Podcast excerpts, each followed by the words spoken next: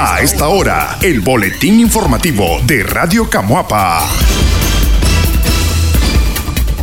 Hogar Luceros del Amanecer apoya programa de reforestación en Parque Central de Camuapa. El Hogar Luceros del Amanecer podría apoyar una eventual campaña para la reforestación del Parque Municipal de Camuapa. Según los responsables de la organización, estarían dispuestos a donar las plantas siempre y cuando haya un compromiso de cuidado y protección. El coordinador del hogar, Sebastián Laguna, explicó que hace algunos años apoyaron una solicitud del área de servicios municipales de la alcaldía de Camuapa para celebrar plantas en el parque y bulevares.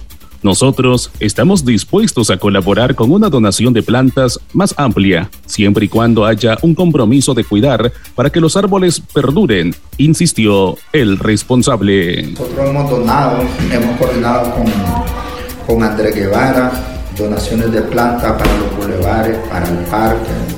Eh, yo mismo iba al inicio a, ayudar al mantenimiento del parque y recuerdo, como te decía, que teníamos un proyecto de sembrar, no recuerdo qué cantidad de alboradas en, los bulevares, para que la, la, ciudad, todo alrededor, el parque y los bulevares se miraran increíblemente bello, porque si tenemos los, bulevares verdes, pero con flores, yo eso me lo imagino increíblemente bonito.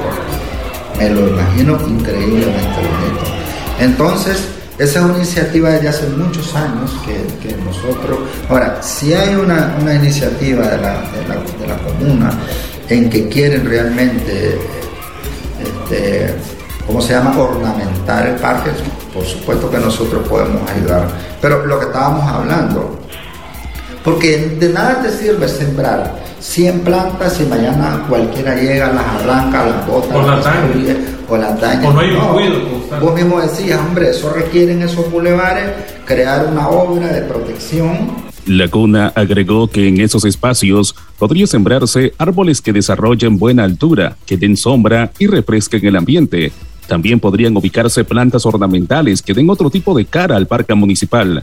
Yo no sé mucho de dimensiones, pero hay demasiadas estructuras de concreto en esa área. Es importante rescatar las zonas verdes, enfatizó el coordinador. Se quiere sembrar, por ejemplo, alboradas.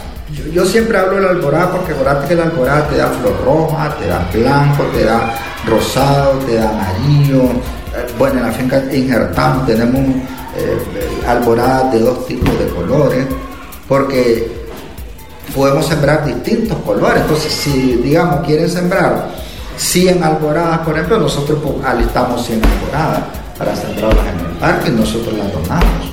Los árboles que crezcan y de sombra, como la acacia. Ahorita se están poniendo miles en el vivero con la colaboración de el que nos ha regalado miles de semillas de todas las variedades de, maderables. Pero claro, en el caso del parque, si yo fuera el que decido, yo sembraría ahí o nin o sembraría casa, porque el nin y, en la casa son árboles de crecimiento rapidísimo. O sea, no vas a esperar que tu nietos crezcan para que puedan ver esos lindos. No, hombre, el, la, la la casa la sembra hoy, si la cuidas el próximo año ya vamos a ver eso súper lindo. Y es que la propuesta de impulsar un proyecto de reforestación en el parque surgió en el Consejo Municipal de Camuapa durante una sesión ordinaria. La concejal Rosalina Robleto afirmó en ese momento que la municipalidad debe coordinar con otras instituciones una iniciativa que permita mejorar la ornamentación del parque. El boletín informativo.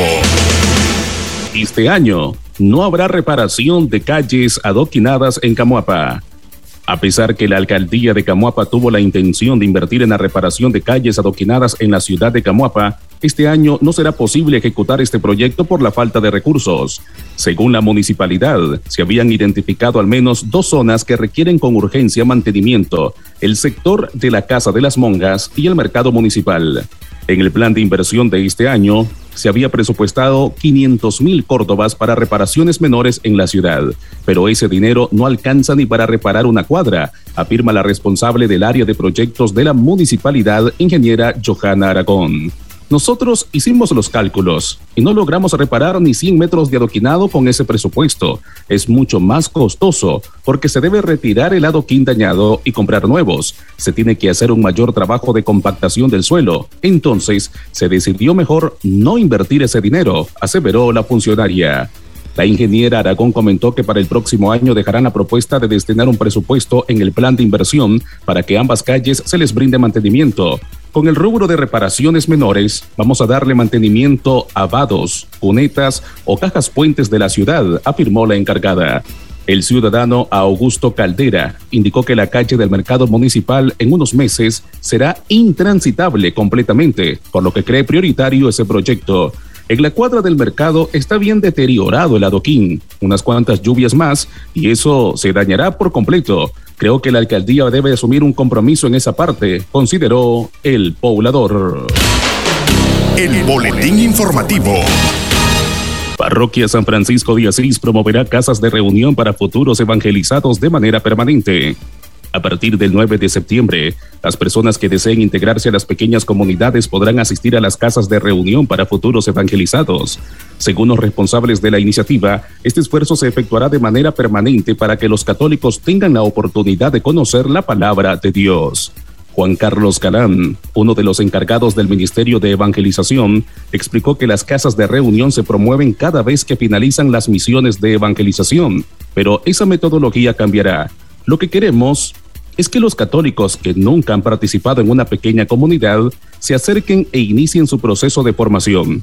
Nosotros ya tuvimos la primera experiencia y logramos integrar a unas 80 personas, detalló el coordinador. Nuestra parroquia es característica que existan pequeñas comunidades, pero para que haya pequeñas comunidades e incrementen las pequeñas comunidades, debe haberse un proceso de formación de dos meses más o menos, de personas que nunca han estado en una pequeña comunidad. Entonces, la costumbre generalmente es que después de misión se abren las casas de reunión y después se espera hasta un año más. Pero en el caso de nuestra parroquia eh, hemos visto bien que nosotros vamos a estar aperturando casas de reunión de manera permanente. Ahorita hemos hecho un retiro como alrededor de 80 personas que van a integrarse en pequeñas comunidades, pero ahorita las volvemos a abrir y van a abrirse a partir del 10 de septiembre.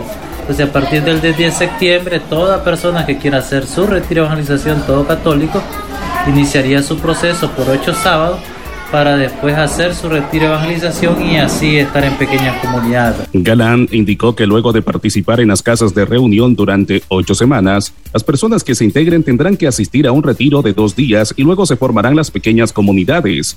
En la ciudad vamos a tener un punto de encuentro para la casa de reunión que estará ubicada en el salón parroquial de la iglesia y en las comunidades está por definirse, enfatizó el responsable. Como te digo, eh, el llamado es para toda aquella persona que solo va a misa, a todo católico que solo va a misa y no está integrado en nada. Entonces, por eso que te digo, para nuevas personas. Y ahorita hemos sacado alrededor de 80 personas fruto de la misión que se dio en marzo. ¿Qué esas son las que van a estar ahorita? No, esas son las que ya sacamos. Eh, y ahorita nuevamente vamos a hacer llamado, un llamado nuevamente, un llamado nuevamente para que nuevas personas, ya de todos los sectores, tanto en el área urbana o rural, eh, inicien nuevamente el proceso para formarse ocho semanas y hacer, hacer su retiro de iniciación nuevamente. Como te digo, nosotros los Después tienen que hacer un retiro. Después tienen que hacer un retiro de dos días y a nosotros les interesa porque en la pequeña comunidad de laicos se forma, eh, tiene un apostolado, o sea, un compromiso dentro de la iglesia, no solo de misa, sino un compromiso serio, eh, se catequiza pide momentos de oración y practica obras de caridad. La señora Fátima del Rosario González expresó que hace dos años intentó participar en la formación de los evangelizados, pero la pandemia afectó las reuniones presenciales. La intención ahora es integrarme en la formación. Esperamos que al final podamos crear nuestra propia pequeña comunidad, aseveró la ciudadana católica.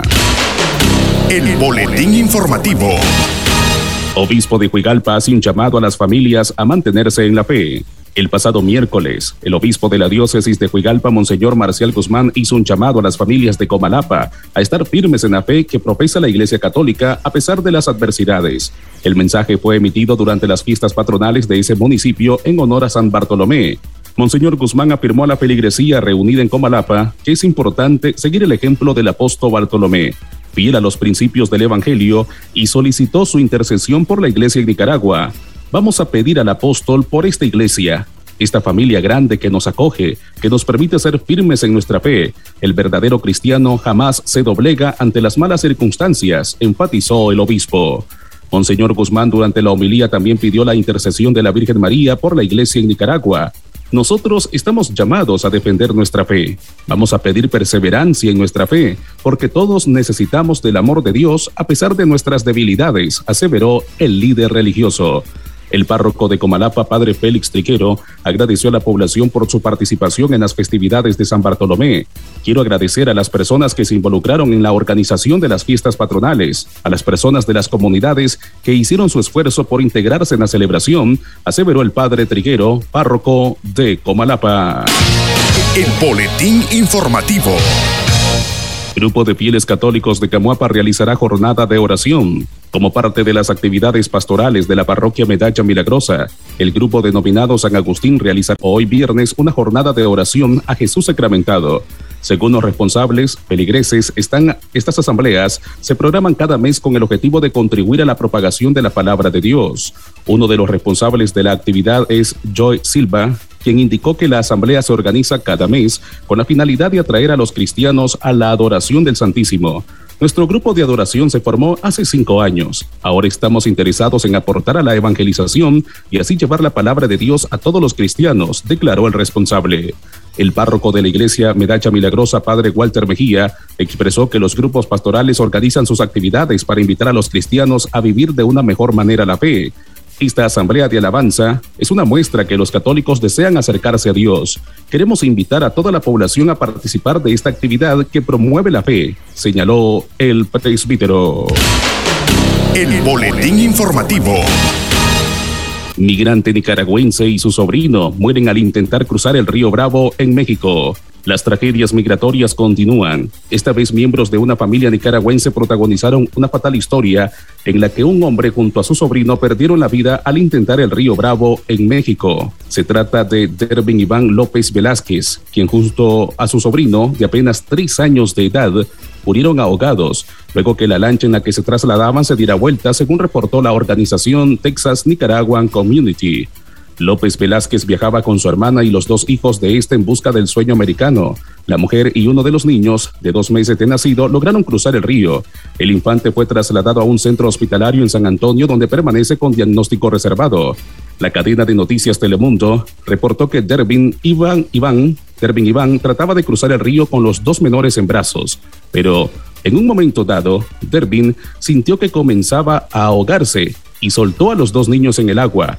El más pequeñito fue sacado con vida y llevado a un hospital de San Antonio, Texas, donde permanece en estado crítico. El niño de tres años fue localizado río abajo 40 minutos después, pero ya había fallecido. Los cuerpos de los compatriotas se encuentran en una morgue en el estado de Texas, en Estados Unidos. El boletín informativo. Vicepresidenta Murillo anuncia vacaciones para trabajadores del Estado del 9 al 18 de septiembre. La vicepresidenta Rosario Murillo anunció en su alocución de mediodía que a partir del 9 de septiembre los trabajadores del Estado inician vacaciones en conmemoración a las fiestas patrias de Nicaragua y que estos regresarán a laborar hasta el 19 de septiembre. Estamos trabajando para que el día de mañana viernes se dé a conocer el decreto de la resolución ministerial de la doctora Albaluz Torres Briones, ministra del Trabajo, estableciendo que salimos de vacaciones todo el estado el viernes 9 y regresamos el lunes 19, dijo Murillo. Según la vicepresidenta Morillo, este mes de septiembre es para honrar a la patria, soberana, bendita, libre, gloriosa, victoriosa, valiente, para que las familias nicaragüenses puedan reunirse, encontrarse y disfrutar en unión familiar.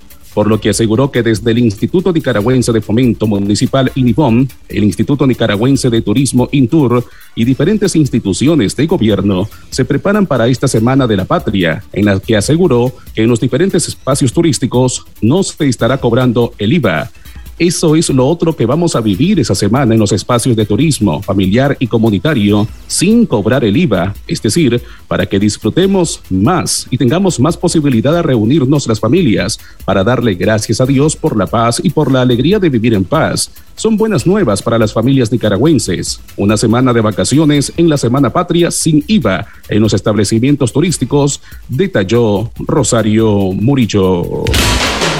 El boletín informativo. Repuestos y lubricantes, llantas, suben 10% cada mes según el INDEC. Comerciantes reportan que los repuestos de motos, lubricantes y llantas cada dos meses durante este año han estado subiendo de precio hasta en un 10%, lo que ha provocado una baja en sus ventas. Javier Palacios, comerciante de repuestos en Motopartes El Triciclo, que se ubica en el mercado Israel Levites, afirma que han notado que sus clientes alargan por más de un mes el cambio de aceite para sus motocicletas a causa de estas alzas y a riesgo de dañar sus motores. Es normal, hayan bajado las ventas. Un aceite Repsol la semana pasada estaba a 200 córdobas, ahora está en 240. El aceite Yamalup pasó de 230 a 270 córdobas. El Castrol pasó de 270 a 320 córdobas. Ya son golpes cada dos meses que reciben los clientes, indicó. El Instituto de Defensa del Consumidor Index señala que realizó un estudio del comportamiento de los precios de estos productos y en lo que va del 2022 se han elevado de enero a agosto en un 60%. Marvin Pomares, director del INDEC, especificó que el alza no es solo en los repuestos de moto, sino también en los de vehículos.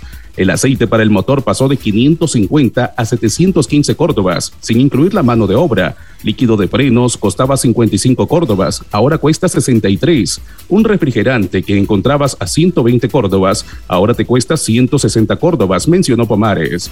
En el caso de las llantas, el alza en la llanta número 13 fue de 1.000 200 a 1.700 córdobas, mientras la llanta número 14 y 15 pasó de entre 1.800 a 2.000 córdobas, a cotizarse ahora a los 2.800 córdobas según el defensor de los consumidores. Según Pomares, el problema trasciende en que no hay un cobro de impuestos fijos para la importación de estos productos. Estos son variables a discrecionalidad de la Dirección General de Aduana, DGA. Estos productos solo deberían aumentar cuando se eleve el precio del petróleo y a nivel internacional va a la baja el precio del petróleo, pero no bajan en nuestro país. Estos productos hechos a base de petróleo, agregó Pomares. El boletín informativo. Un millón de personas han muerto a causa de la COVID-19 en el mundo este 2022. La pandemia de la COVID-19 ha provocado un millón de muertes en todo el mundo desde enero de este año, indicó la Organización Mundial de la Salud OMS este jueves. El director general de la OMS, Tedros Adhanom Ghebreyesus, pidió a los gobiernos de todos los países que redoblen sus esfuerzos para vacunar a la totalidad de los trabajadores de salud, personas mayores y otros colectivos especialmente expuestos o vulnerables para alcanzar una cobertura de vacunación del 70% de la población. En enero de 2022, la OMS, el Fondo de Naciones Unidas para la Infancia UNICEF y sus socios crearon una alianza con el objetivo de facilitar la distribución de dosis en 34 países, donde la cobertura de vacunación es inferior a 10%, de los cuales todos a excepción de 60 se sitúan en África. En ese sentido, Tedros celebró que tan solo quedaban 10 estados con coberturas inferiores a 10%, si bien queda mucho por hacer. Según las últimas estadísticas de la OMS, la pandemia es responsable de 6.4 millones de muertes en el mundo desde que los primeros casos aparecieron en China a finales del año 2019. Este fue el boletín informativo de Radio Camuapa.